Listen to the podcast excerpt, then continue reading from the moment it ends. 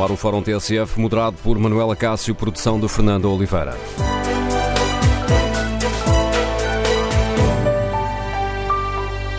Bom dia. No Fórum TSF de hoje debatemos o problema dos uh, lares de idosos onde não existem condições dignas. De tempos a tempos surge uma denúncia na comunicação social que nos inquieta e nos acorda para um problema tantas vezes esquecido.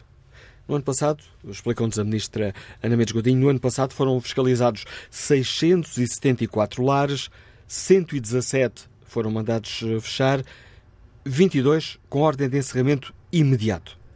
No Fórum TSF queremos ouvir a sua opinião. Temos um problema grave com a qualidade dos lares de idosos? O Estado tem feito o suficiente para detectar estes casos ou é urgente reforçar a fiscalização? E é necessário apelar à denúncia das situações graves, como fez recentemente a Ministra da Solidariedade e Segurança Social? Eu apelo muito à denúncia porque é fundamental que exista também capacidade de uh, alertas e de informação sobre situações que, que, sejam detectadas, seja em lares que estejam uh, regulares, seja em lares ilegais que muitas vezes nem se tem conhecimento. E existem condições para garantir a proteção dos funcionários e das funcionárias que tenham a coragem de avançar com essas denúncias? É preciso alterar a lei e garantir essa proteção dos denunciantes? Queremos ouvir a sua opinião no Fórum TSF 808-202-173. 808-202-173. Basta que se inscreva para este número de telefone. Depois nós ligamos para si quando chegar a hora de participar aqui no debate. Mas esta questão que hoje debatemos levanta aqui outras, outras dúvidas. O Estado tem criado condições para termos um envelhecimento com dignidade? O Governo deveria apoiar as famílias para elas poderem acolher e tratar dos seus idosos em casa? Queremos ouvir a sua opinião. Número de telefone 808-202-173, 808-202-173.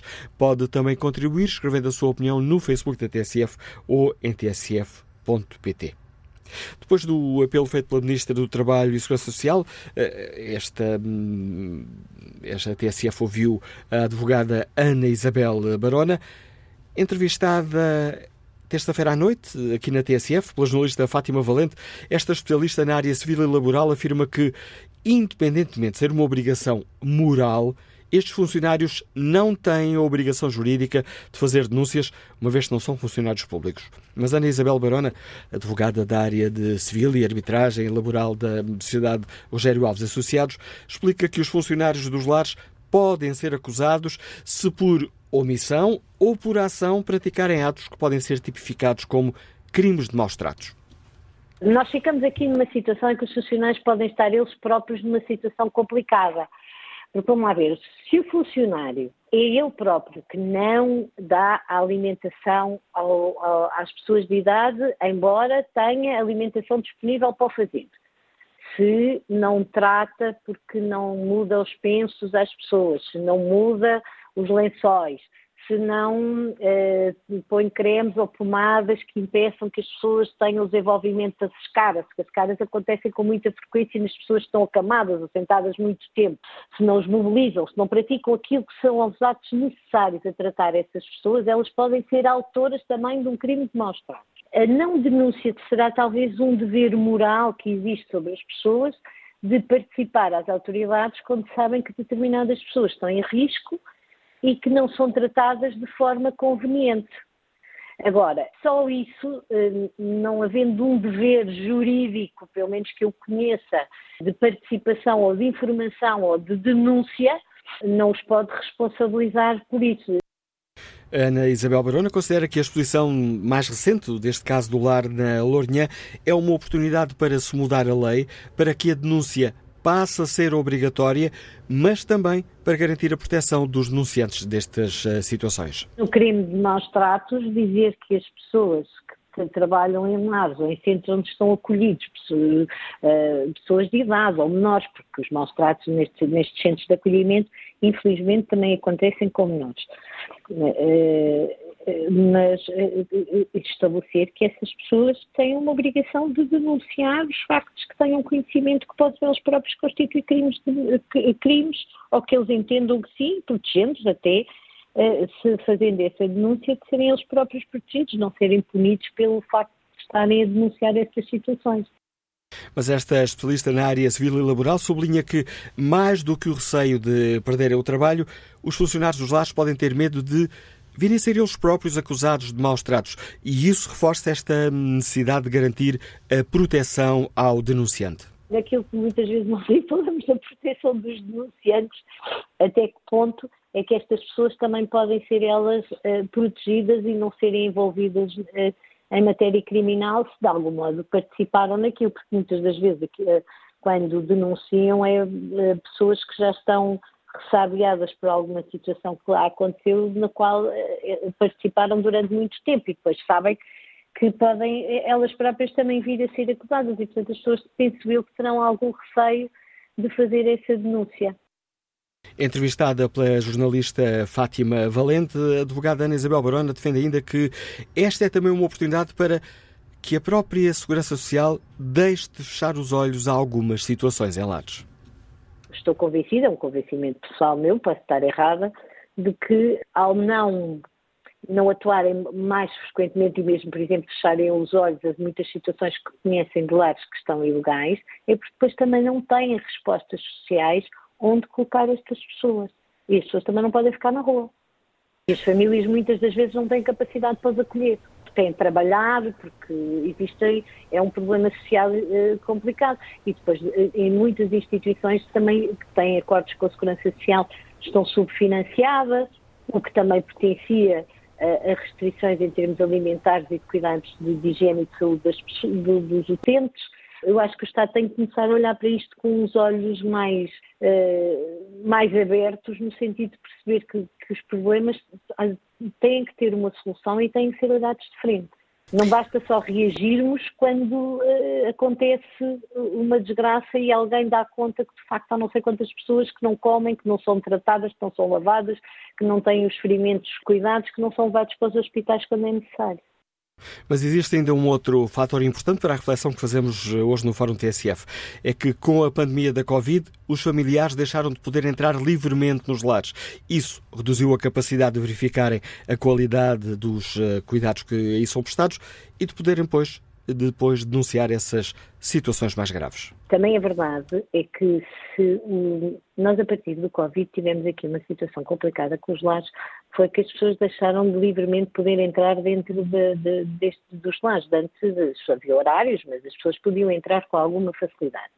A partir do momento em que as pessoas, os familiares não entram dentro dos lares com facilidade, também não têm capacidade ao mesmo tempo para se perceber de algumas situações menos próprias em relação às pessoas de idade, até porque há muitas que já não falam, falam mal ou têm dificuldade em expressar-se, em explicar aquilo que possam ser as situações de sofrimento.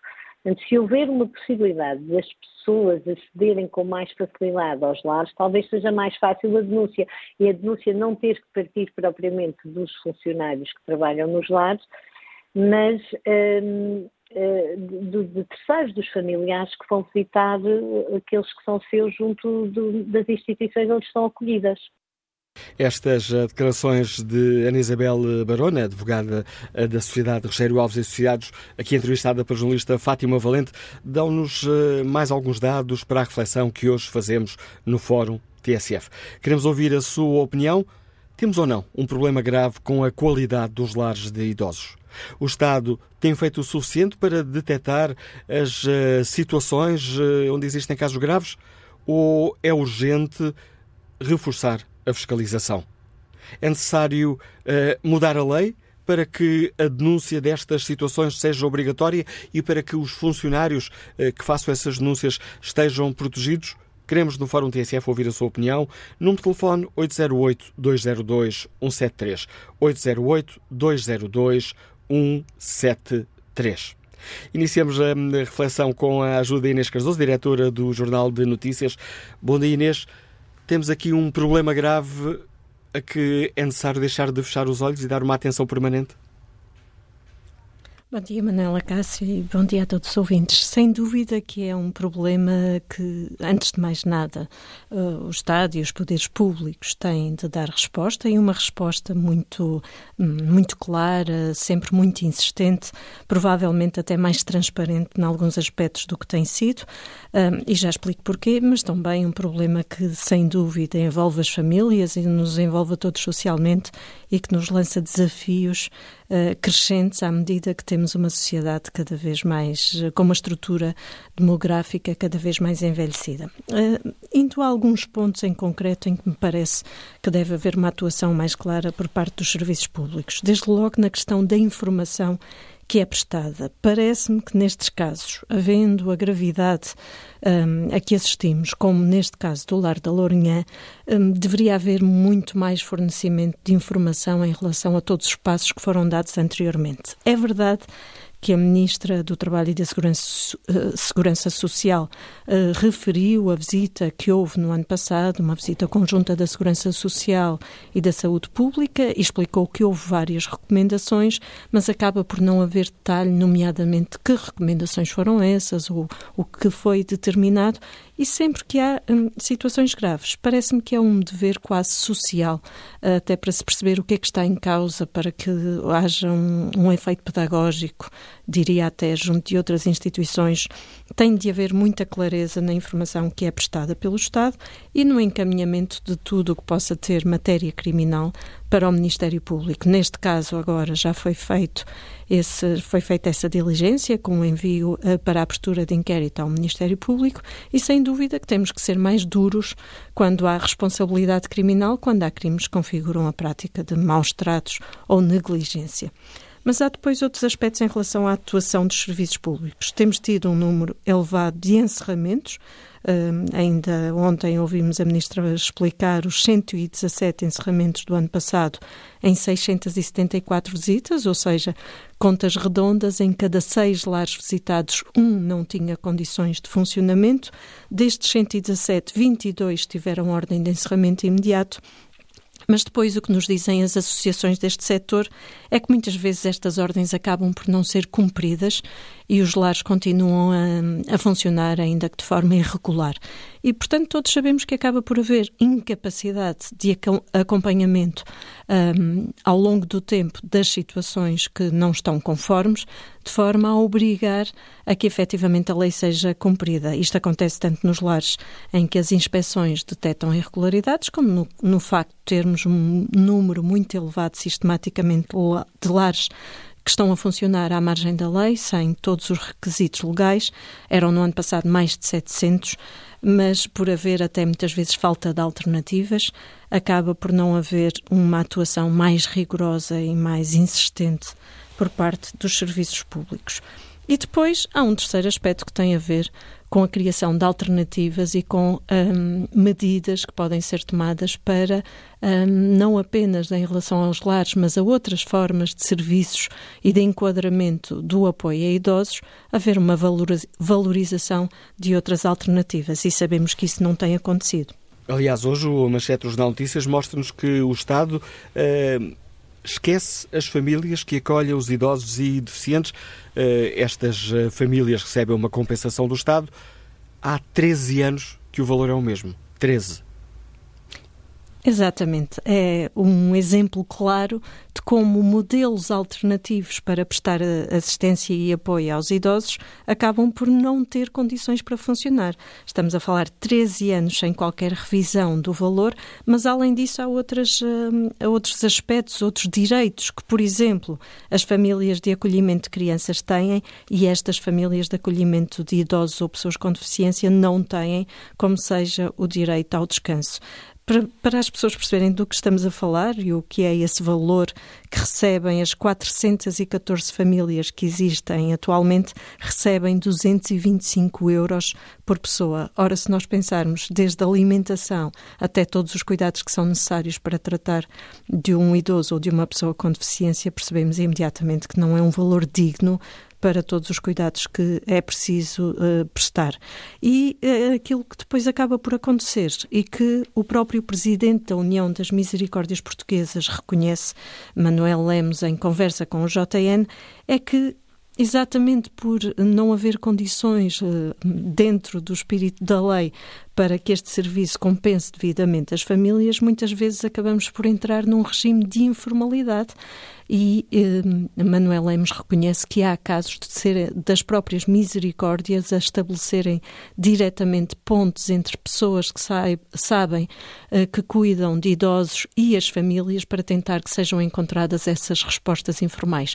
E não quer dizer que essas respostas não sejam dadas com todo o cuidado e, e com um, segurança para os idosos, mas o que é certo é que teríamos muito mais vantagem em que houvesse uh, pagamentos adequados por parte dos uh, do Estado que permitissem que este serviço fosse prestado com clareza, com, com segurança e, sobretudo, com apoios e compensações financeiras dignas para aquilo que está em causa. Nós estamos um, numa sociedade que sabemos que vai continuar a envelhecer, pelo menos durante as próximas duas décadas, até estabilizar a estrutura demográfica uh, tal como ela está a evoluir. Temos famílias cada vez mais pequenas, porque hum, cada vez há menos filhos e, portanto, as redes de apoio são cada vez mais escassas e há cada vez mais dificuldade em, em que haja respostas uh, para, os, para os idosos dentro da família e aquilo com que nos deparamos é, no fundo, um desafio social. Um desafio para todos nós e uh, a falta de alternativas parece-me que exige que haja uma consciência social que nos leve todos a despertar para este problema, até porque naturalmente que só posso concordar com o apelo à denúncia por parte da Ministra da Segurança Social, mas enquanto não tivermos essa consciência, essa proximidade em relação aos nossos uh, mais velhos, enquanto não tivermos um, a consciência de que há aqui um problema de dignidade que nos envolve e responsabiliza a todos, dificilmente estaremos a ter socialmente condições para essa denúncia. E já não vou às questões legais que já foram aqui devidamente enquadrados em relação aos riscos ou aos receios que muitas vezes correm os próprios funcionários dos lares. Estou a falar numa perspectiva social mais ampla, um, da forma como todos nós encaramos a questão do envelhecimento e de como muitas vezes acabamos por abandonar uh, uma parte importante da nossa sociedade e por não ter uma perspectiva muito mais uh, positiva sobre o envelhecimento e sobre a forma como devemos socialmente uh, estruturar-nos e apoiar-nos. Análise da Inês Cardoso, diretora do Jornal de Notícias, relança o debate que fazemos no Fórum TSF. Que opinião têm os nossos e as nossas ouvintes temos ou não um problema grave com a qualidade de muitos dos nossos uh, lares uh, de idosos? Recordo o número que foi uh, terça-feira divulgado pela ministra Ana Mendes Godinho. No ano passado foram fiscalizados 674 lares, 117 foram mandados fechar. Bom dia, Sérgio Souza, é nutricionista, Liga-nos de Coimbra. Bem-vindo a este debate. Bom dia, sou Manela Cássio. Muitos parabéns por mais um tema muito importante e estruturante da nossa sociedade. Eu fui dirigente de uma, de uma, de uma IPSS durante 12 anos e, portanto, o que vou dizer, vou procurar ser o, mais sucinto possível, é fruto do trabalho desses 12 anos e, e que vou aqui tentar explicar. O levantamento das necessidades reais, eu julgo que ninguém sabe. Quantos, quantos, quantas vagas, quantos idosos é que nós temos? O que nós sabemos, como agora foi dito, é que, de facto, até 2045, a população portuguesa, segundo dados do INE, a população portuguesa vai continuar a aumentar, a população idosa, e vai situar-se em cerca de um terço da população em geral. Este é um problema sério que urge estudar, que urge começar a resolver e não deixar para daqui a 10 ou 15 ou 20 anos. As listas de espera, portanto, irão ser cada vez maiores e aquilo que se espera é que se aumente o número de lares, o número de comparticipações e o valor dessas comparticipações pela Segurança Social. Eu saí há dois anos porque cumpri os mandatos todos de 12 anos das IPSS e na altura um idoso custava-nos cerca de 1.170 euros por mês. Portanto, todo, todo o custo de um idoso. Ora bem, se a Segurança Social não faz comparticipações como deve ser, portanto, compatíveis com os gastos que eh, as instituições têm de ter para assegurar um trabalho bom, digno, de um envelhecimento saudável, então alguma coisa está mal. Porquê? Porque uh, as vagas que não são comparticipadas pela Segurança Social rondam, segundo li na internet, vão desde os 1.200 a 2.500 euros por mês. Ora bem, quem é que tem reformas para pagar estes valores. O que é que isso vai acarretar? Sobrecarregar os filhos, que também muitas vezes não podem ou participar. Então temos os lares ilegais, temos uma série de coisas que todos nós falamos, mas o poder político não tem tido coragem ou não tem querido uh, combater, digamos, este flagelo. O aumento das visitas técnicas e das inspeções aos lares é fundamental. As visitas técnicas têm que ser feitas de forma a não serem programadas e não se saber quando é que lá vão, assim como as inspeções. Eu penso que as inspeções não têm essa vertente, mas as visitas técnicas muitas vezes tinham essa vertente. E, finalmente, quatro áreas da máxima importância para mim. É o que toca à higiene. Tornar obrigatório o registro dos banhos e muda das fraldas, entre outras coisas, permitindo assim uma melhor fiscalização e inspeção daquilo que se passa em termos de higiene. No que respeita à segurança alimentar, que é outra coisa muito importante, uma vez que eh, a evolução da, da, das patologias de, dos idosos e até, digamos, do seu caminhar na velhice, é, é muito importante. A obrigatoriedade de haver um nutricionista em cada instituição. Foi recomendado em 2019 pela Assembleia da República ao Governo para instituir a obrigatoriedade de ter um nutricionista das instituições. Estamos em 2023, portanto, quatro anos envolvidos e não se avançou neste aspecto. O cumprimento das emendas, a elaboração, o cumprimento das emendas, alimentos em boas condições de conservação e outra coisa muito importante que toda a gente se esquece que é fundamental, a hidratação. Os idosos têm tendência, nós sabemos, profissionais de saúde, têm tendência a, a, ter, a não ter necessidade de beber. Portanto, quando eles têm necessidade de beber, já estão desidratados, por regra. Ora, a desidratação leva a uma série de consequências, nomeadamente as quedas, por exemplo, ninguém fala nisto, e que são dramáticas para muitos utentes. E, finalmente, os cuidados de saúde, enfermeiros em número suficiente e médicos em part-time. Eu coloquei na nossa instituição um médico, na altura não era obrigatório, é, há 14 anos, em part-time. É fundamental para assegurarmos uma boa saúde, um bom envelhecimento a estes doentes. E nesse envelhecimento, e finalmente, temos a animação. A animação que, deve, que é obrigatória, mas que muitas vezes é feita nas salas quando tem, fora disso, outras condições para tornar o envelhecimento mais saudável. Muito obrigado. Agradeço o seu uh, contributo para o debate que fazemos hoje aqui, Sérgio Sousa. Vamos agora ao encontro do uh, Presidente da Associação dos Lares Idosos. Bom dia, João Ferreira da Almeida. Bem-vindo a este debate. Muito Temos, bom dia. de facto, um problema generalizado com a qualidade de muitos dos nossos lares. O Estado está a fazer a fiscalização necessária para separar o trigo do joio? Não, eh, antes pelo contrário. Sabe que já afirmei isto várias vezes. Quando fui eleito em 2009 para a direção da nossa associação, dei-me ao trabalho depois de visitar todos os membros do Minho Algarve. E o panorama é francamente satisfatório, para não dizer mesmo bom. Este tipo de situações da Lourinhã são completamente esporádicos, são casos pontuais, infelizmente aparecem de vez em quando, mas estão muito, muito longe de, de ser generalizados pelo, pelo país fora. Mas temos aqui este número. Foram inspecionados uh, 674 lares. 117 foram mandados uh, fechar. É quase um em cada seis. Está bem, ouça, mas temos 2.500, 2.600 lares em todo o país, não é? É? a comparação em termos de índice tem, tem que ser feito é, com esse número do total de lares do, do, do país. E, como lhe digo, conheço o terreno em pormenor, concretamente, e, e, e, é, e, é, completamente satisfatório, para, de satisfatório para cima, para bom, o panorama que, que detectamos. E devo-lhe dizer também que já, que já afirmei isto, a secretária-geral da nossa associação também, que, que é secretária-geral há 29 anos, diz-me que o panorama de hoje não tem nada a ver com o panorama de há, de há 20 e tal anos, quando começou a visitar uh, lares, e que era medonho nessa altura, era terrível. Uh, o panorama hoje não tem nada a ver com isso, felizmente. E o Governo, na análise que faz, está a fazer um, eh, a inspeção necessária, a fiscalização necessária para poder separar o trigo do joio ou, ou está a falhar nessa área? Isso é que eu penso que sim, porque hum, a Segurança Social atua normalmente de duas formas diferentes.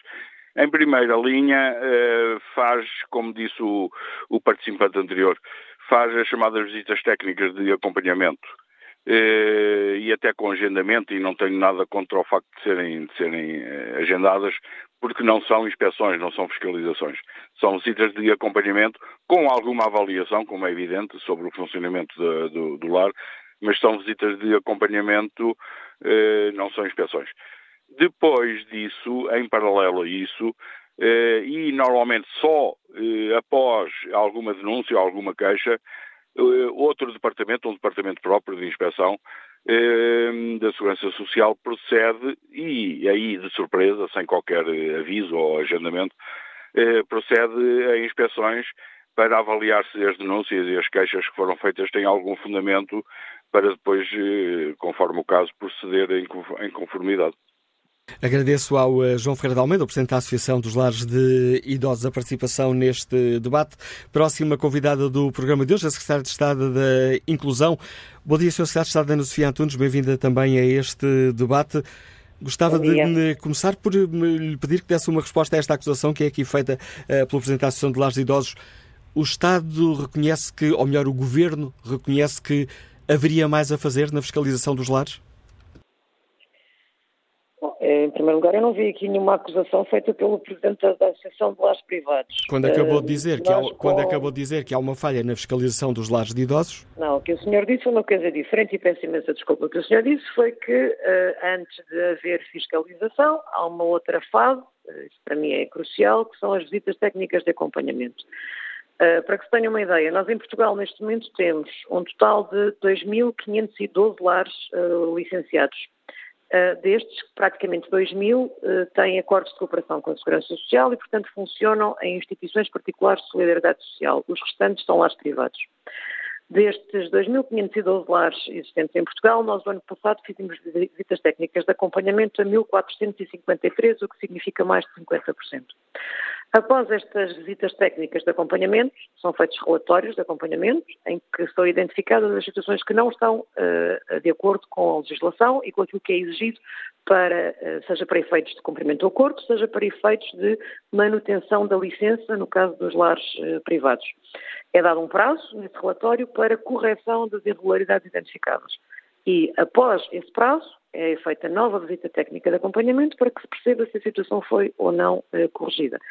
Em função dessa correção ou não, pode uh, haver uh, orientação para que uh, tenha que tomar, tenham que se tomar medidas drásticas, nomeadamente ao nível do encerramento. Um, outra situação diferente são as inspeções, e essas efetivamente não são agendadas, não são avisadas, porque são, é suposto serem realizadas de surpresa, Uh, e essas sim uh, também, também acontecem e, e, acontecem em número substancial. Para que se tenham uma ideia, nós em Portugal temos cerca de 15 mil respostas sociais licenciadas e no ano passado, ao todo, nós realizamos um, visitas técnicas de acompanhamento e fiscalizações mais de 7 mil. 7.225 em concreto, e portanto não, não aceitamos e refutamos esta acusação de que efetivamente não estamos a visitar, não estamos a acompanhar e não estamos uh, a tratar de perto estas situações dos lares, uh, dos lares de idosos. E esse ritmo a que têm, ser feitos, têm sido feitas essas inspeções e fiscalizações vai manter-se, vai ser reforçado? Uh, ouça, não é pelo facto de, uh, em determinado momento, vir um caso à praça pública que faz com que, em regra, apareçam logo uns quantos de seguida, que uh, nós reforçamos ritmo de fiscalização. Nós reforçamos ritmo de fiscalização quando se detecta que, efetivamente, há algum fator que está um, a, a, provocar aumentos deste tipo de situações. Nós tivemos situações muito complexas durante o período de Covid, em que tivemos efetivamente, detectamos muitas situações de lares locais, respondemos na hora, encerramos muitos lares, tivemos de encontrar soluções alternativas. Posso dizer que durante o ano de 2022 estas situações não vêm a público, mas devem ser conhecidas. Nós só em 2022 encerramos 117 lares. Um, se pensarmos que cada um destes lares, em média, possa ter 50 utentes, e, e alguns deles têm mais, estas foram as situações para as quais nós tivemos que encontrar solução alternativa. E encontramos-la. Uh, é precisamente aquilo que vamos continuar a fazer com os meios uh, que temos, procurando sempre reforçar, procurando sempre fazer melhor.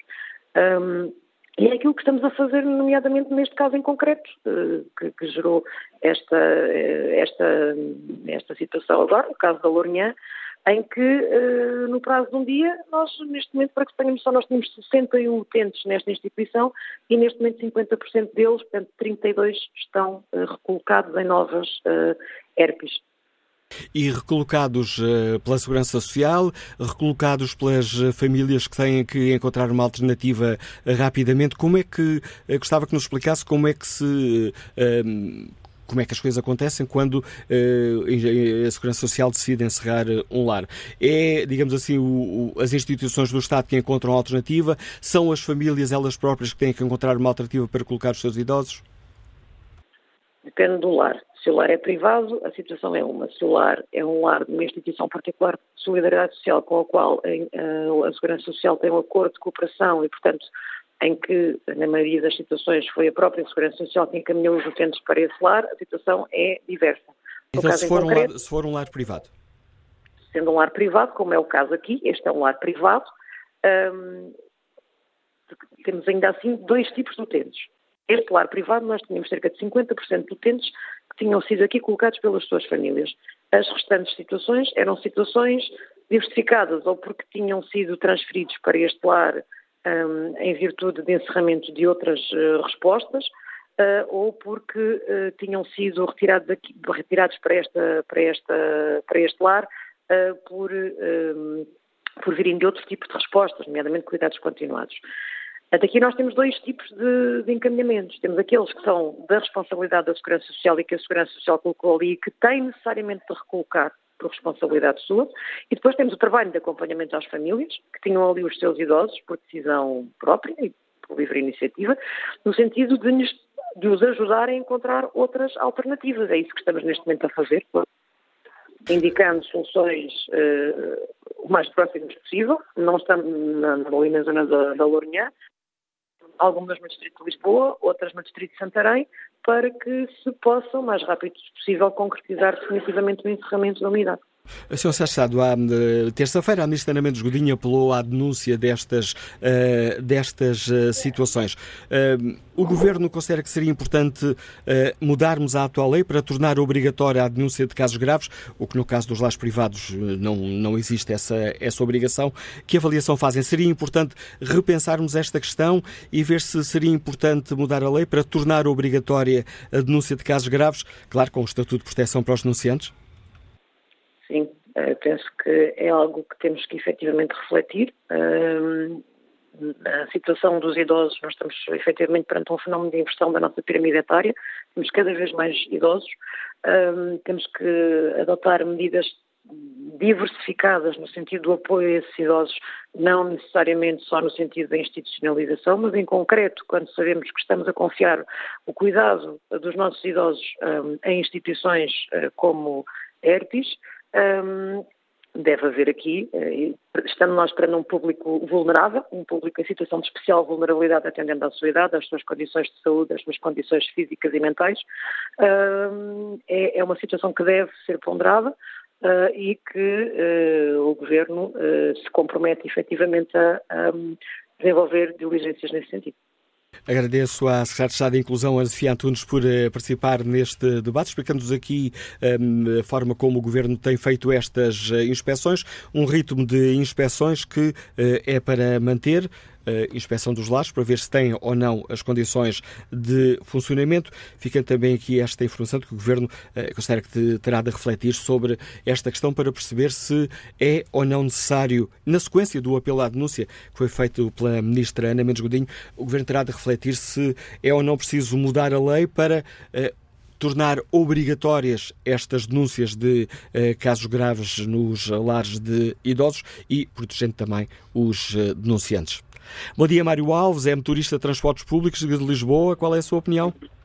Muito bom dia. Olha, a minha opinião, efetivamente, este caso em concreto chegou, portanto, muito rápido e vai encerrar porque uh, a Ministra, e a inspeção foi lá, porque a Ministra soube através da comunicação social. Ora, eu falo o meu testemunho pessoal.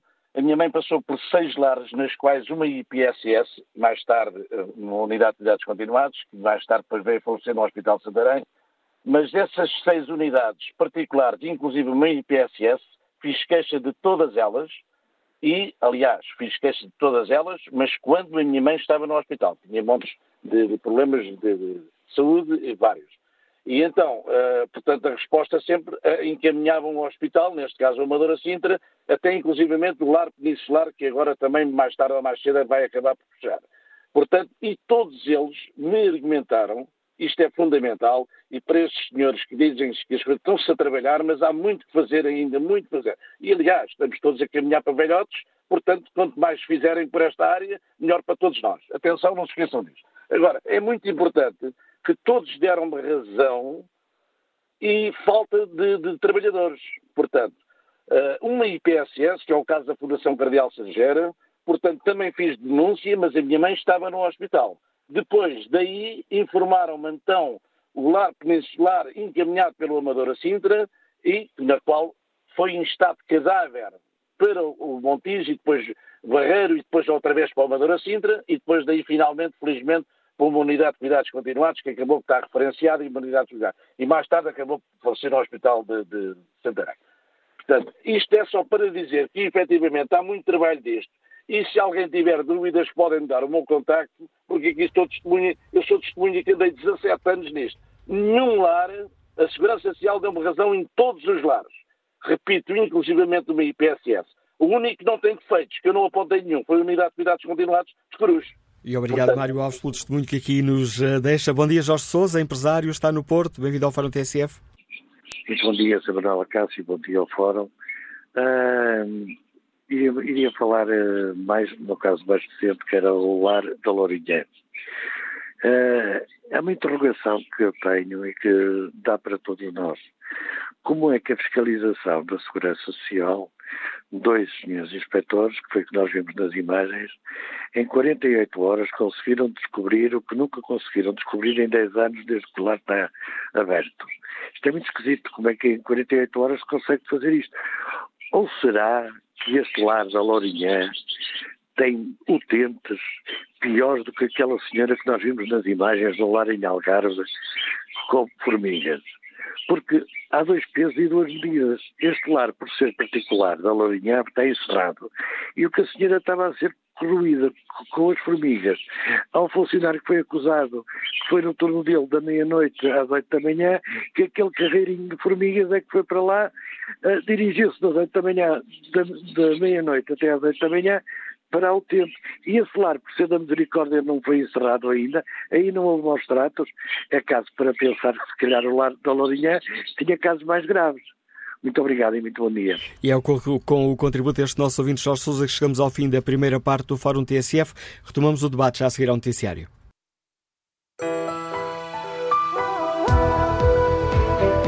Vamos retomar o Fórum TSF. A edição é de Manuela Cássio com produção de Fernanda Oliveira.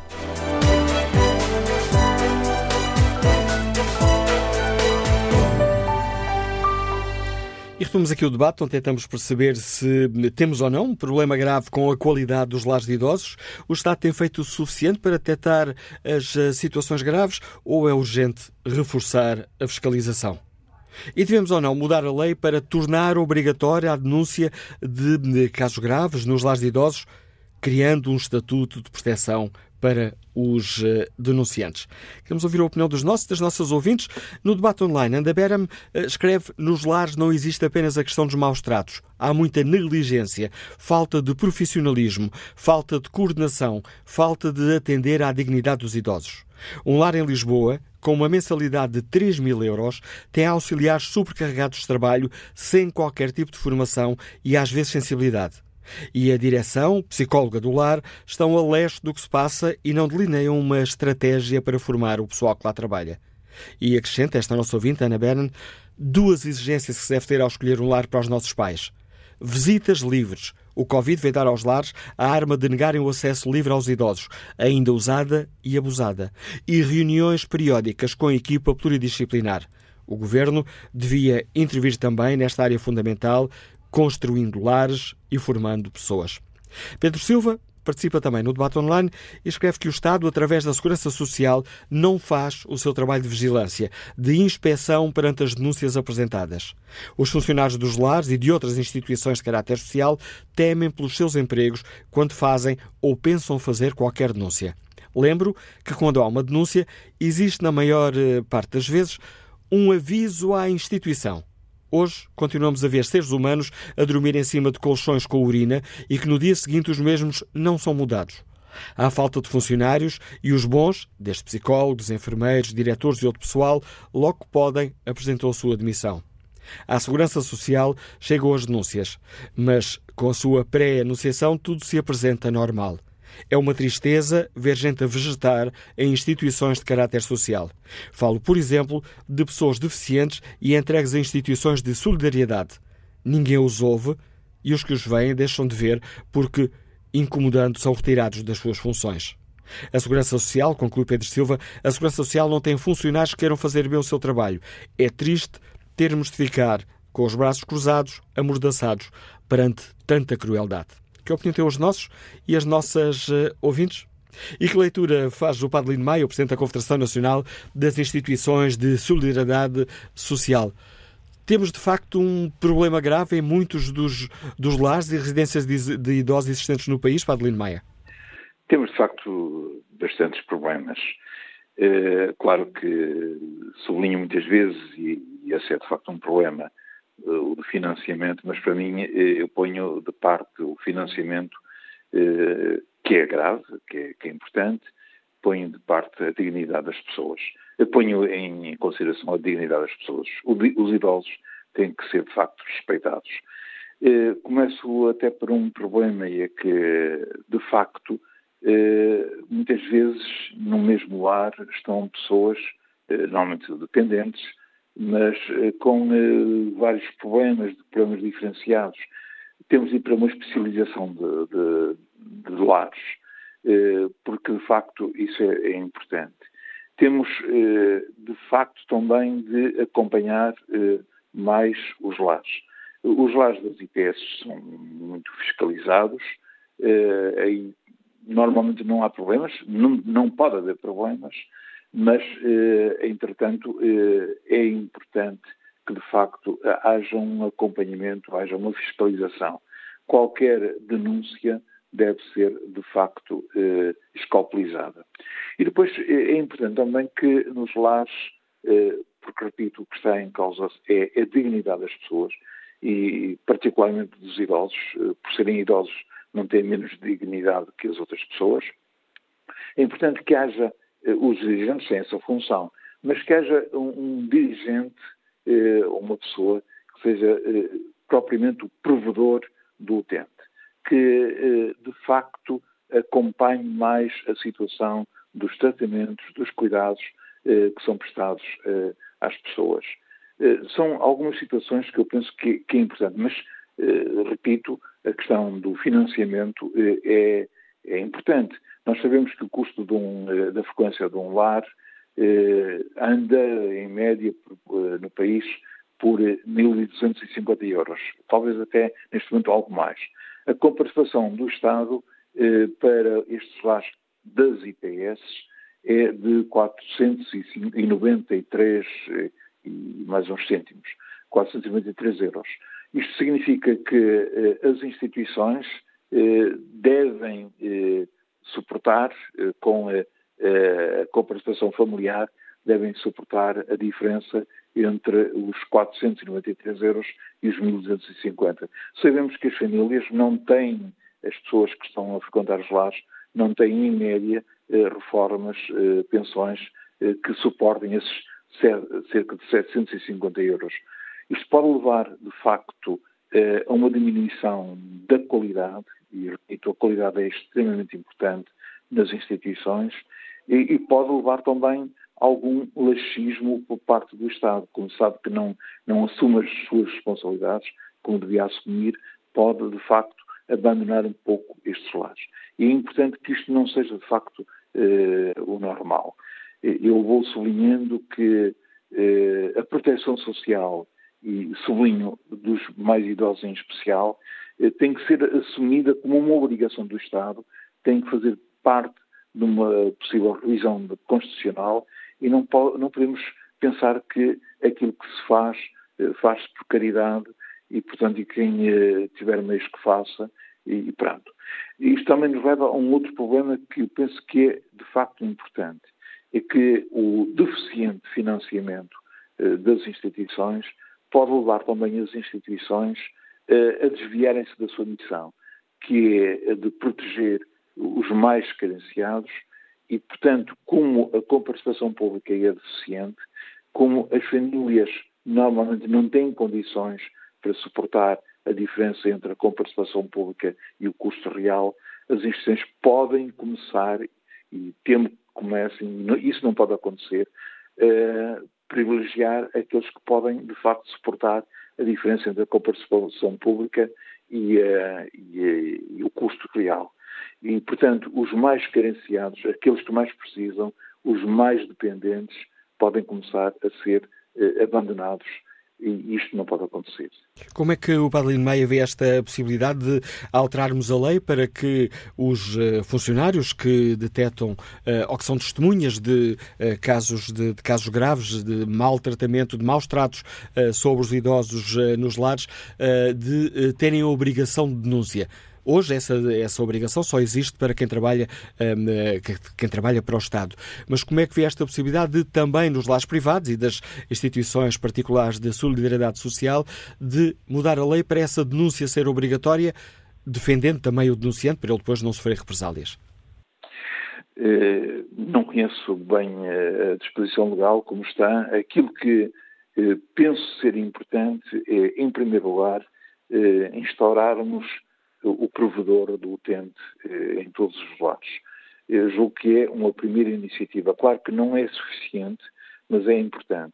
E, tanto quanto sei, eh, ninguém pode ser penalizado por fazer uma denúncia, portanto, desde que seja uma denúncia sustentada. Eh, não pode ser mesmo penalizado, não deve ser penalizado. Agora, deve haver aqui uma articulação muito grande entre trabalhadores, entre dirigentes e, e evidentemente, eh, tendo em atenção a dignidade eh, dos idosos, o respeito que deve haver por eles. Muitos deles eh, são pessoas com, com grande dependência, com grandes problemas e, portanto, é preciso serem convenientemente respeitados.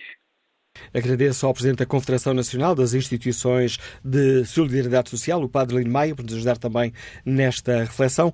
E vamos agora ao encontro do Dr. João Gujão Clara. É médico, é o Presidente da Associação dos Médicos de Idosos Institucionalizados, Liga de Lisboa. Bem-vindo também a este debate. Temos aqui um Muito... problema e medidas eh, para tomar com urgência? Muito bom dia. Muito obrigado por me deixar participar. Quero dizer-lhe que fizemos, de facto, esta associação em abril do ano passado, ainda não tem um ano, e a grande preocupação da nossa associação é ter a certeza que todos os lares têm um médico que dá assistência regular aos idosos que estão institucionalizados e melhorar as condições gerais de funcionamento das instituições que existem em Portugal com o nome de lares e que de facto são 6 mil. São 3.500 clandestinas e 2.500 legais.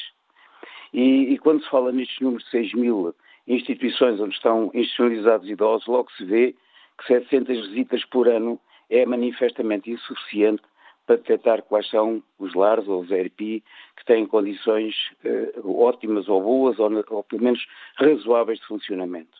Uma das coisas que era obrigatório era alterar a legislação, obrigando os lares que querem constituir-se como lares de gás contratarem médicos para que a assistência médica seja garantida a todos os idosos. Porque, como eu tenho dito várias vezes, os lares não são hospitais, mas são sítios onde estão institucionalizados idosos quase sempre doentes e quase sempre com muitas doenças e que têm que ter uma vigilância, uma vigilância regular.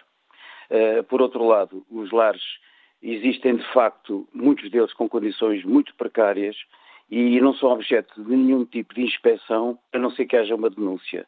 E isso não devia ser assim. Devia haver a obrigatoriedade de uma visita regular aos 6 mil lares, e provavelmente serão mais, mas 6 mil são aqueles que estão uh, referenciados pelo Instituto da Segurança Social, estes eram os números que me forneceram em 2021, e devia haver a obrigatoriedade de fazer uma visita regular a todos estes lares para detectar sempre o que é que não está bem e não esperar que uh, essa visita seja sempre condicionada por um pedido, por uma denúncia. Uh, porque quando se vai, já é tarde, não se preveniu. O que se vai fazer é tentar corrigir. E, de facto, isto é um, uma situação muito dramática que é urge uh, corrigir, porque uma das coisas que eu ouvi dizer no, no interlocutor que me precedeu é que é preciso respeitar os idosos. E, de facto, na nossa cultura, nós estamos a abandonar os nossos velhos, estamos a abandonar os nossos idosos. Nessas instituições, nas RPI, nós tivemos a oportunidade de fazer esse estudo, 50% dos idosos têm sentimentos de solidão porque não são visitados pelos familiares próximos e quase 50% têm depressão, exatamente por causa das circunstâncias em que se encontram nessas instituições. Agradeço o testemunho importante que nos deixa aqui no Fórum TSF, Dr. João João Clara, o Presidente da Associação dos Médicos dos Idosos Institucionalizados, deixando-nos aqui várias propostas uh, concretas para melhorarmos a dignidade com que são tratados os idosos. E hum, ouvimos aqui também o Dr. João Gujão eh, Clara falar das herpes, já o tínhamos ouvido antes esta expressão, já devia ter explicado aos nossos ouvintes. Herpes é, são estruturas residenciais para pessoas uh, idosas. Bom dia, José Júnior, é motorista, liga-nos de Águeda. Qual é a sua opinião? Bom dia. Tem que desligar o rádio cair do, do, da sua viatura, porque senão não conseguimos entender. Eu, eu, eu, gostaria de agradecer a oportunidade, não é? De, de estar participando. E gostaria de me expressar no sentido de que não conseguimos ouvi-lo, José Júnior. Tem que desligar mesmo o, o, rádio do carro, senão. Uh... Não. Vamos... Melhorou? Agora sim, vamos lá ver se o conseguimos ouvir. Me desculpa. É, eu gostaria de me expressar no sentido de que eu acredito que isso tudo parte de um princípio da ineficácia do Estado em todo o segmento que diz em relação à população do país. Porque se nós pararmos para pensar, é, onde já se viu uma pessoa ter condição de pagar 1.500 euros não é para ficar num lar, sendo que uma boa parte das reformas de Portugal não chega nem a 400 euros. E eu gostaria de deixar aqui um protesto. Sou solidário a essas famílias, não é? Porque muitas vezes, como já foi dito aí por outras pessoas, é, nós somos obrigados a, a, devido à circunstância, a pessoa envelhece e pronto. É, às vezes a família não tem nem condição, nem, nem técnica e, e, e nem financeira de, de, bancar tudo isso. Eu passei por um problema desse com meu pai aqui e o que eu quero dizer é assim, o Estado deveria parar, porque assim, tudo que nós, que nós vemos em rádio, televisão, as pessoas podem reparar nisso. É sempre, os políticos, eles fazem uma autopromoção de si mesmo ou do seu partido. Estão sempre contra o outro partido, se exaltando e denigrindo o outro partido. Mas ninguém resolve nada. Todo mundo sabe o que tem que ser feito, mas ninguém resolve nada. E quem sofre com tudo isso? O povo. É, salvo eu, essa, essa, essa clínica, olha, é, acho que era 100, 100 pessoas, pagava 1.500 euros. Poxa, se o senhor fizer, fizer a conta disso por ano, é muito dinheiro. É quase um milhão. Ou mais, não é? é eu gostaria de saber assim: alguém teve o cuidado de ver se, se esse dinheiro que eles ganharam nessa clínica, se foi pago imposto às finanças? Se tudo que eles cobraram dos utentes, eles compraram? Então, eu acho que deveria ser feito uma força-tarefa e isso ser usado como exemplo, porque aconteceu aí um crime na parte de maus tratos, não é? Que o judiciário tem que se envolver. É, no, no, caso das finanças, está tudo correto. Se os trabalhadores que ali trabalhavam, se eles estavam registrados, se eles tinham contrato de trabalho, se eles tinham condições de trabalho. Porque senão Portugal vai mergulhar como o, esse último a pessoa que deu o parecer dele. É, quer dizer, tem duas mil clínicas legais e três mil clínicas ilegais. Então, o Estado está proporcionando que Portugal vire um país da ilegalidade. Eu lamento é, ter tudo isso que ocorreu e agradeço a oportunidade de me manifestar. Obrigado pela sua participação, José Júnior. No debate online, Fernando Fernandes escreve este drama humano nos lares, assim como nos hospitais, onde permanecem mesmo depois de terem alta, é o resultado do modelo económico do país, baseado em baixos salários, aplicado por todos os governos. Não é tolerável num país europeu que os idosos tenham que fazer escolhas entre medicamentos e alimentação. É bom que a população, ainda na idade ativa, tenha noção de que vai ter o mesmo fim se não exigir aos futuros governantes políticas totalmente diferentes. Próxima convidada do Fórum TSF, a enfermeira Carmen Garcia, trabalha no Lar em Vilas Novas. Lemos-la semanalmente no público, na crónica Tanto Faz, não é resposta. Obrigado mais uma vez nos ajudar aqui nesta reflexão que hoje fazemos. Eh, Carmen Garcia, este ouvinte tem razão quando diz que precisamos de perceber que teremos o mesmo fim se não exigirmos a todos os governos políticas diferentes nesta área? Eh, olá, bom dia, obrigada pelo convite. Eu acho que não teremos o mesmo, teremos um fim pior, porque uh, a verdade é que se hoje, em 2023, nós sabemos que temos mais de 180 uh, eh, idosos por cada 100 jovens, sabemos que em 2080 vão ser mais de 400. Portanto, se as respostas escasseiam hoje, elas vão escassear ainda mais no futuro. Nós também sabemos que, em termos de cuidadores informais, Portugal era um país com uma disponibilidade de cuidadores informais na, na, proporção de 5 para 1 e neste momento, com a quebra da natalidade, estamos perto de 1 para 1, portanto, o que é verdadeiramente insustentável, não é? Eh, eu digo muitas vezes que eh, aquele provérbio que a minha avó dizia muito do, do filho és, pai serás, e como fizeres assim encontrarás, mas aquilo que eu receio é que nós estamos a fazer mal, mas o que vamos encontrar vai ser ainda pior. Parece-me que, e parece-me que tomamos consciência disso rapidamente e, e tentamos rapidamente começar a, a mudar as coisas e a parar de empurrar esta, questão com a barriga, ou, ou isto vai ser, vamos ter todos um, uma velhice muito desagradável. Sendo Tem... que isto temos que ter a noção, não é? nós somos os primeiros homens centenários, portanto, a ideia é que nós vivamos cada vez mais anos, portanto, a tendência de tudo isto é o agravamento. E temos de facto um problema grave nesta área.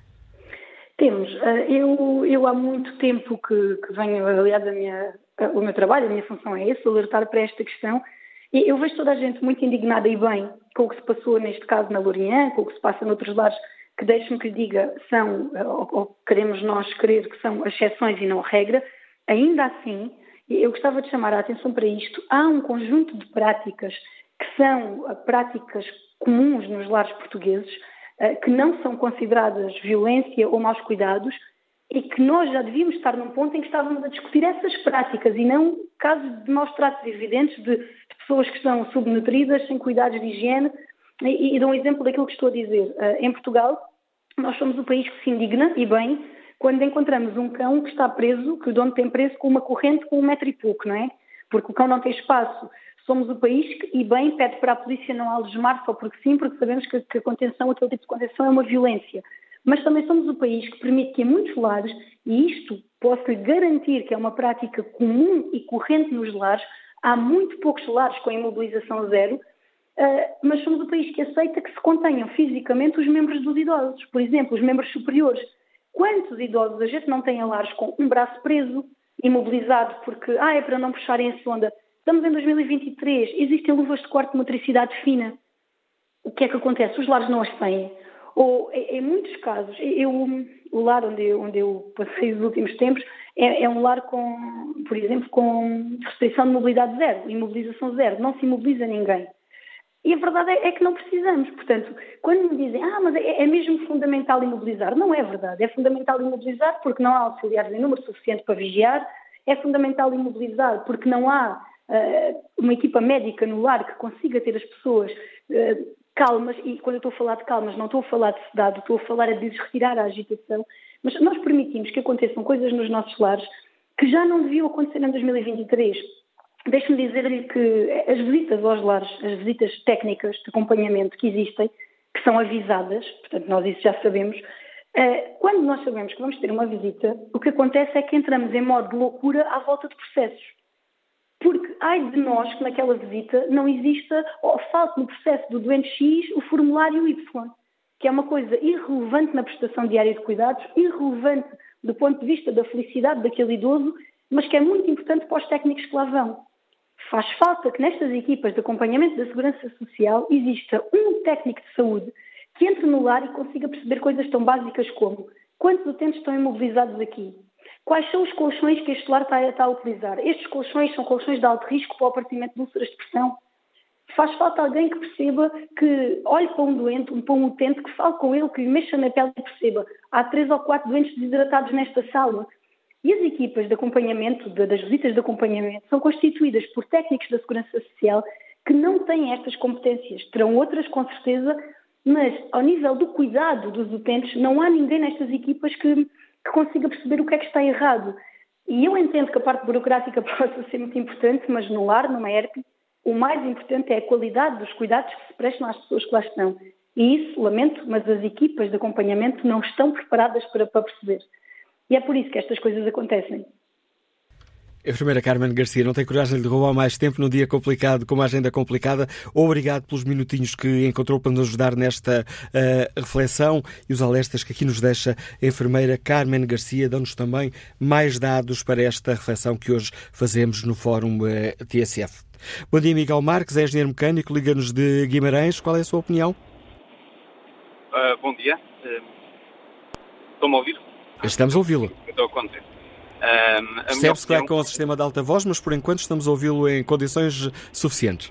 Ok, obrigado. Uh, a minha opinião, uh, queria deixar um comentário uh, em relação aos intervenientes iniciais do Secretário de Estado, que eu, eu, acho que também se tratam os números com alguma leveza, porque se fizermos aqui contas dos, dos 10% dos, dos lares que foram inspecionados, portanto 17% foram uh, mandados fechar e esses 7% temos que olhar para a quantidade de familiares de pessoas que sofreram uh, antes de serem fechados os lares. E é esta leveza que muitas vezes uh, permite que, ou, ou, obriga que as pessoas queiram denunciar, acham que não vale a pena, porque consideramos que a justiça em Portugal não funciona bem. este caso da SIC, que trouxe a público, se calhar se fosse uma denúncia de, de algum trabalhador do lar, uh, não, não uh, tinha estas proporções e eu já vos explico o que é este meu sentimento. Uh, mas, no entanto, mesmo neste caso, quando houve uma entrevista a uma técnica de enfermagem, ela simplesmente disse: Não, está tudo bem, está tudo normal, vejo tudo de perfeita harmonia e tudo controlado. Portanto, é para vocês verem, mesmo se calhar algum trabalhador denunciando a falta de condições e, o tratamento dos idosos, seria difícil ter a credibilidade depois contra um, outras pessoas que estariam a, a ter funções na, nesse lado.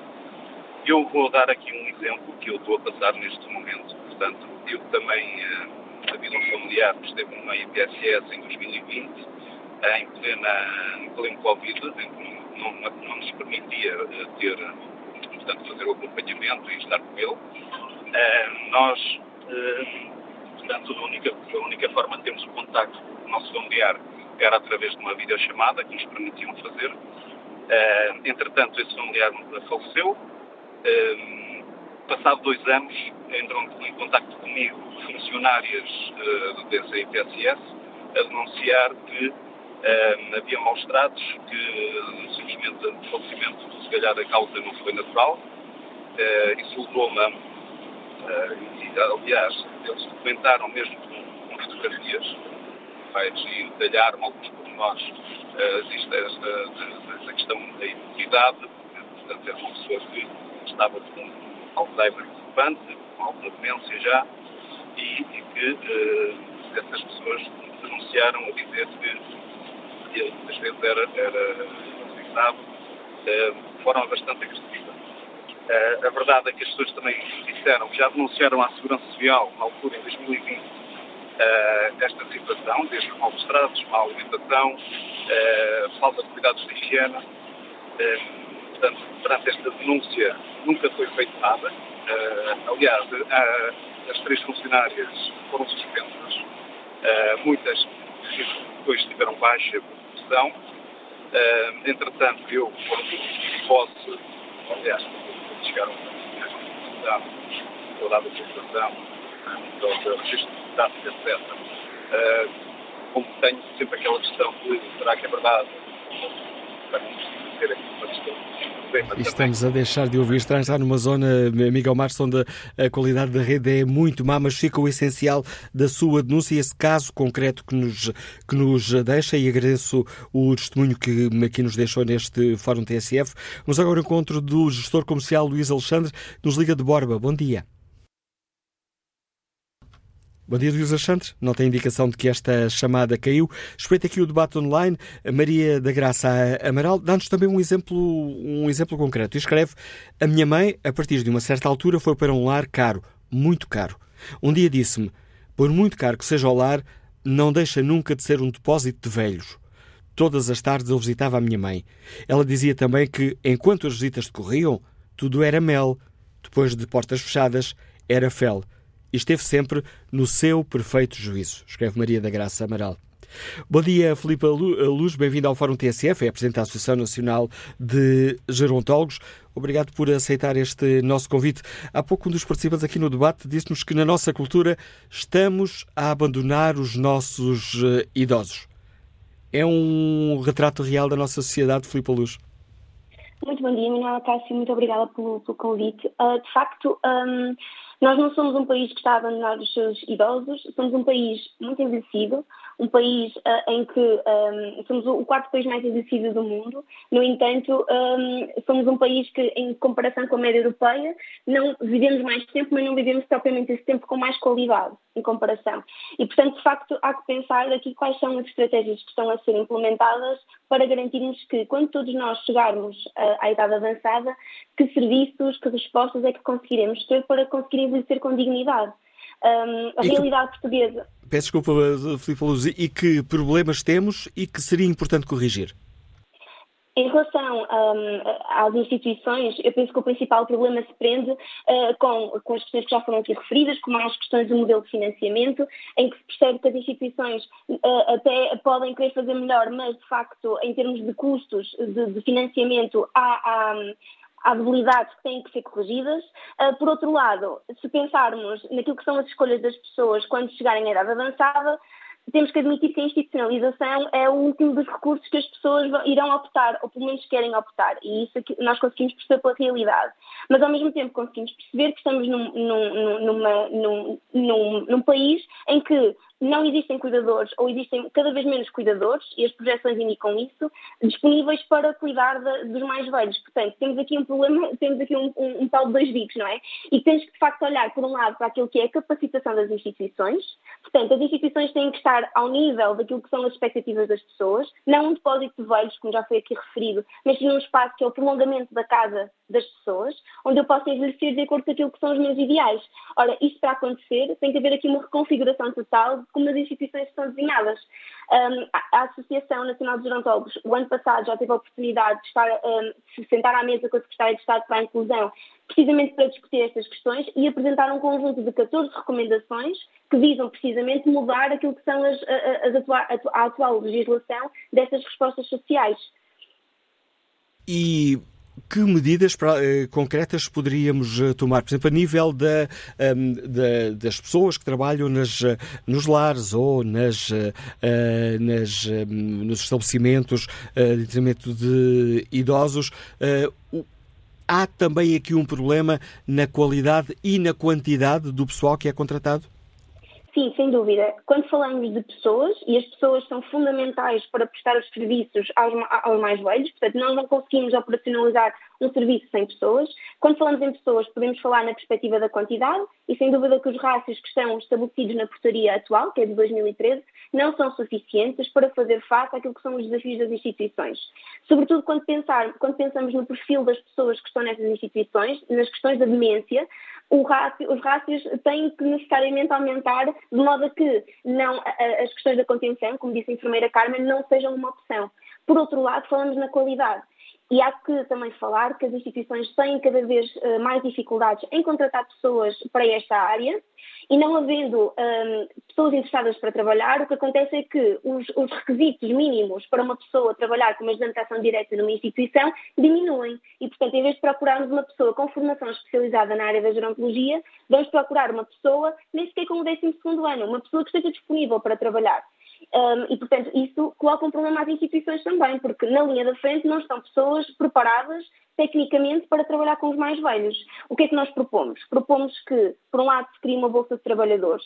O Ministério deveria criar uma Bolsa de Trabalhadores de modo a que possamos fazer aqui uma contratação mais uh, alargada e, por outro lado, permitir às instituições que possam providenciar um pacote formativo inicial às pessoas que vão entrar nas instituições. Isto é uma medida preventiva, de modo a que garante, consigamos garantir que as pessoas que lá trabalham tenham formação e saibam aquilo que estão a fazer. Por outro lado, eh, e também já foi aqui falada a questão da preparação que os técnicos da Segurança Social têm para fazer as visitas de acompanhamento. Ora, uma pessoa que vai eh, simplesmente eh, verificar se há o formulário A ou B, não irá estar a avaliar aquilo que é a expectativa das pessoas que lá residem e da expectativa das famílias que lá têm os seus familiares. Portanto, as visitas têm que ser feitas por profissionais capazes profissionais especializados na área da gerontologia e diria até uma das nossas propostas seria uma equipa multidisciplinar que pudesse fazer estas visitas de acompanhamento, de modo a abranger-nos todas as áreas de funcionamento uh, das EPIs. É uma das nossas medidas que propusemos e que foi recebida, bem recebida, aliás. Temos também um problema nessa área da, da fiscalização.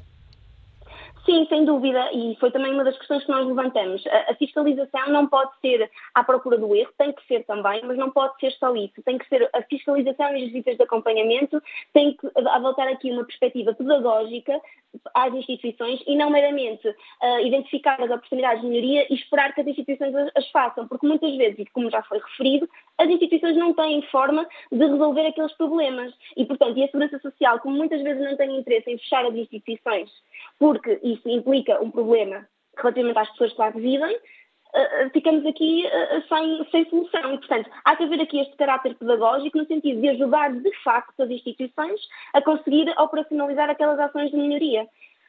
Ou seja, a dificuldade. Outro... Diga, diga. Uhum. Por outro lado, também queria aqui reforçar a questão de, de, das famílias, que também já foi aqui bastante referido. Um, as famílias são uh, olhos muito importantes uh, uh, dentro das instituições, mas se nós temos as instituições a fechar a porta às famílias, temos aqui também um grande problema, um, porque de facto as instituições podem até ter definido em regulamento que o horário das visitas é de, das 9 às 5, no entanto, nós sabemos, não, sabemos o que, o que, é que acontece das 5 para, para a frente. Pergunto, isto é uma questão que basta só a instituição definir que não é permitida a entrada de pessoas externas a partir das 5, ou é algo que já poderia estar estabelecido em portaria, de referir que qualquer familiar que queira entrar dentro da instituição poderá fazê-lo a qualquer momento? É uma pergunta que eu coloco. E, por outro lado, as famílias têm que perceber que se lhes é negada a entrada, uh, podem recorrer à saída, ou seja, pedir ao pai ou à mãe, então, já que não podemos entrar, vamos então tomar um café fora. Se a instituição nega isto, e nós sabemos que as instituições estão a negar isto às famílias, porque recebemos inúmeros contactos neste sentido, também temos que perceber que isto é crime e isto tem que ser falado, não é? E é um crime sem castigo por enquanto? É um crime sem castigo por enquanto e as famílias têm receio de fazer queixa. Porquê? Porque se os funcionários têm receio de fazer queixa tendo em conta as consequências que isso pode acarretar para a pessoa, as famílias também, porque pensemos, se eu faço queixa de uma familiar que está na instituição, eu provavelmente vou ter receio das retaliações que isso irá acarretar quando eu não, quando eu não estou lá, não é?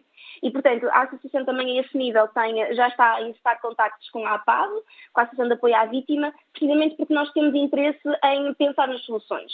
E, portanto, temos interesse em promover aqui a criação de mecanismos que defendam, por um lado, os funcionários, que querem fazer queixa, que querem, não querem desempenhar o trabalho Já agora permita, permita-me interromper o seu raciocínio, porque isso está uhum. a dizer vai ao encontro de outra das questões uh, que aqui uh, debatemos. Uh, devemos, na sequência daquele apelo da Ministra Ana Mendes Godinho para que se denunciem todas as situações irregulares, a TSF procurou a opinião de juristas e Há uma sugestão em cima da mesa, que aliás há pouco a, a Secretária de Estado da Inclusão disse que o Governo está, está a refletir sobre isso, mas deixou-nos uma sugestão. Esta é a altura de mudarmos a lei para tornar obrigatória a denúncia de casos graves e, claro, com o Estatuto de Proteção para os denunciantes. Seria, hum, na vossa opinião, um passo importante este? Sim, seria um passo importante um, e, e, nós, enquanto Associação Nacional, aquilo que pretendemos fazer é um, gozar aqui do, do, do, alcance que nós também temos enquanto associação e, de uma forma concertada, um, garantir que as famílias e os funcionários possam recorrer à associação para um, denunciar e para apresentar essas situações. Depois, o que faremos com isso será precisamente fazer aqui um, um, um, um, um forcing político, não é? De modo a que estes mecanismos sejam criados. Portanto, nós, numa primeira uh, fase, queremos abrir portas para que as pessoas possam recorrer à associação e fazer queixa, fazer, uh, denunciar aquilo que estão a assistir. Depois disso, iremos tentar perceber de que forma é que podemos utilizar estes testemunhos, no sentido, por um lado, de os, de os orientar relativamente àquilo que podem fazer legalmente e, por outro lado, perceber o que é que, de que é que de facto estamos a falar e da magnitude deste problema. É uma intenção da associação uh, iniciar esse caminho e sim, essa reflexão é, é importante e ainda bem que há essa disponibilidade de parte do Ministério, porque certamente será parte da solução.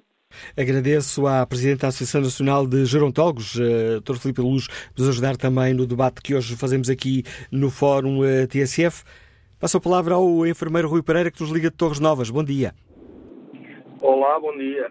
Uh, gosto de tentar falar convosco, cumprimentar os ouvintes de, do vosso programa e cumprimentar-os e dar-vos os parabéns por este fórum de discussão eu estou a ligar pelo seguinte, uh, efetivamente os lares em Portugal são um problema e são um problema por falta de regulamentação. Uh, Criam-se por vezes inúmeros problemas no, no, licenciamento de lares oficiais, o que faz com que pulem por aí centenas e centenas de casas privadas que se assumem como lares, por vezes sem apoio médico e sem apoio de enfermagem. Esta regulamentação seria obrigatório que uh, incidisse também no que é que cada um dos profissionais, quais são os profissionais obrigatórios no lar e o que é que cada um de, quais são as responsabilidades desses profissionais. Pois só isso uh, permitiria que, quando houvesse problemas, essas pessoas uh, tivessem a sua responsabilidade direta ou, ou verificada ou não por, pelas instâncias judiciais. É normal nós termos todos os lares, principalmente os lares uh, licenciados de alguma dimensão, temos equipas médicas de apoio e de enfermagem de apoio.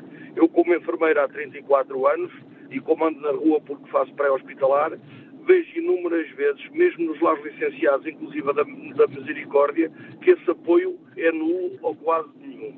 Daí uh, as pessoas queixam-se que são mal pagos, porque isto começa-se a perceber que os idosos são uma fonte de riqueza absoluta para quem estiver interessado em explorá-los porque pagam alguns montantes elevados, uh, entre os 1.200 e às vezes mais, com medicamentos, etc., não incluídos, fraldas, etc. Os médicos que lá vão, vão, vão praticamente fazer o receituário do, do, desses doentes, não fazem qualquer vigilância nem avaliação, raramente fazem. Os meus colegas que lá vão, os enfermeiros, vão lá preparar medicação e pouco mais, e fazer pensos, e depois não há controle. O que é que acontece a esses senhores? Passam a vida também eles a entupir urgências hospitalares, com cuidados em que 60% ou 70% dos, dos casos seriam facilmente resolvidos se tivessem um apoio médico e de enfermagem como deve ser. Uh, também, e ainda, para realçar e relembrar que sendo os utentes residentes em lares, idosos residentes em lares, passam a ser os maus tratos também eh, abrangidos pela configuração da violência doméstica, que é de denúncia obrigatória. E se nós, quando os recebemos do hospital e verificamos que estão maltratados, fizermos essa denúncia a que estamos obrigados, se calhar, eventualmente, também ajudaremos a resolver algum desses casos. E era só o que eu tinha para dizer. E obrigado pela sua participação, enfermeiro Rui Pereira. Bom dia, Eduardo Ferreira, motorista, escuta-nos nas Caldas da Rainha. Qual é a sua opinião? Muito bom dia. Olha, eu apenas vou falar, eu sou motorista e vou falar da experiência que se passou comigo. Eu sou motorista de táxi e um dia fui chamado para ir buscar pessoas a um lar aqui nas Caldas da Rainha. É, é, encheram um carro de pessoas, utentes desse lar, e eu perguntei às senhoras as pessoas para onde iam. Ah, nós não sabemos para onde vamos. Entretanto, deram, deram ordem para os levar para uma vivenda isolada, num sítio que eles nem sabiam muito bem onde é que os iam pôr, e deixá-los lá. E depois fui buscar mais. Acabei por saber que essas pessoas apenas foram retiradas desse lar para que eles sabiam que ia haver uma inspeção. Ou uma inspeção, uma verificação, qualquer coisa abandonaram ali as pessoas e depois não sei o que é que se passou. sei é que, naturalmente, quando os técnicos foram verificarem o, lar, estaria como eles queriam e as pessoas foram retiradas, enganadas e, e abandonadas lá num local, uma vivenda isolada. Outra... Diga, diga, Eduardo Ferreira. Foi, levei uma funcionária que ia a uma entrevista também um lar aqui na zona das Caldas da Rainha e, e a senhora foi lá, fazer essa entrevista e voltou disse eu nunca irei para trabalhar nesse lar, aquilo é uma miséria, estão roupas caídos no chão, abandonadas, as pessoas sentadas, meias vestidas, meias, meias vestidas, com uma situação terrível. Nunca vi uma situação destas. Eu sei que esse lar continua a trabalhar. E, e, e agora, com esta situação da Lourinhã, eu digo assim, houve alguém que fez queixa e toda a gente fala na Lourinhã. E quantas Lourinhãs haverá por aí? Eu desejo bom trabalho, bom dia e obrigado. E fica a pergunta que nos deixa o Eduardo Ferreira: quantas Lourinhãs haverá por aí? Bom dia, Pedro Vieira, auditor, liga-nos de Carcavelos. Qual é a sua opinião? Sim, muito bom dia. Eh, portanto, grande parte das situações foram devidamente sinalizadas e, aliás, decorrem do, do facto de que eh, esta área é uma área que tem se desenvolvido em Portugal. É, é bom referir esta situação. Uh, tem-se investido muito nesta área. Muitas vezes esses investimentos são perdidos e julgo que isso também está um pouco em causa, porque isso tem a ver diretamente com a organização, uh, portanto, da, da, da, da, terceira idade e da organização dos lares especificamente. Portanto, a terceira idade, eh, eh, portanto, tem que ser incluída e deve ser incluída na questão do Estado Social, como é evidente, não é? Porque nós cada vez vamos morrer com mais idade e ainda bem que isso acontece e, portanto, é fundamental preocupar-nos, inclusive, é com o gasto que, que, que naturalmente a terceira idade comporta e que nós temos que otimizar. Eu estou convencido, eu trabalhei também, fiz auditorias eh, nestas áreas e estou convencido que eh, se poderá fazer muito melhor com aquilo que está a gastar. Portanto, porquê? Porque existe aqui muito negócio por trás, existe aqui muito mal dinheiro, eh, dinheiro aplicado e há outro aspecto importante que eu queria aqui mencionar. As inspeções são a última opção. Portanto, quando se vai inspecionar é porque o assunto já está ali, portanto, o assunto já morreu ali. As inspeções são importantes e devem ser verificadas para, concretamente, depois seguirem a tramitação. Porque, repare, quando se faz a inspeção, até que o processo esteja concluído, demora muito tempo. Portanto, o que é fundamental é acompanhar uh, uh, aquilo que se faz uh, nos lares. Eu gostaria também de mencionar a questão da responsabilidade das autarquias. As autarquias têm aqui uma responsabilidade imensa também no acompanhamento de tudo isto. Não se, julgo que não se falou neste caso, na, na, na, neste, neste fórum, e se falou, peço, peço, peço desculpa, não, não, não, não me interei disso, mas há uma responsabilidade e deve haver uma responsabilidade imensa a, a nível das autarquias. As autarquias têm que ser responsabilizadas. Porque se nós queremos, e queremos investir, e com isso termino, no Estado Social, é fundamental uh, abordar esta questão e combater, efetivamente, uh, combater, portanto, uh, todos os excessos. Concordo com muitas das questões que foram colocadas pelo Padre Lima Maia. Aliás, devo dizer que a ideia do provedor do utente é fundamental ser criado, mas queria aqui sublinhar a importância da responsabilidade eh, social, uh, da responsabilidade, portanto, da, da, da portanto, da responsabilidade, uh, portanto, assim, da responsabilidade social. Queria também, e aqui vou terminar agora com a questão da responsabilidade das famílias. Eu acho que as famílias aqui têm uma responsabilidade uh, imensa, porque as famílias não estão preparadas também para, para para uh, acompanharem os seus, os seus pais, não, tão, não, têm, não têm capacidade financeira também para o fazer e, sobretudo, não foram formadas para isso. E daí elas devem ser formadas no contexto de, de, uh, para que uh, se possa fazer um acompanhamento adequado também da, da, uh, dos seus pais e da sua família. Porque reparem numa coisa, reparem que se um idoso for devidamente tratado e preparado, naturalmente que ele poderá ser uma pessoa extremamente útil à sociedade. Muito obrigado. Muito bom dia. Obrigado, Pedro Vieira, pelo uh, contributo nos deixa aqui neste Fórum TSF. Bom dia, Jorge Cunha, motorista, está em Matosinhos. Qual é a sua opinião? Oh, indicação que o Jorge Cunha caiu. Passa a palavra ao Armando Santos. Escuta-nos na guarda. Bom dia.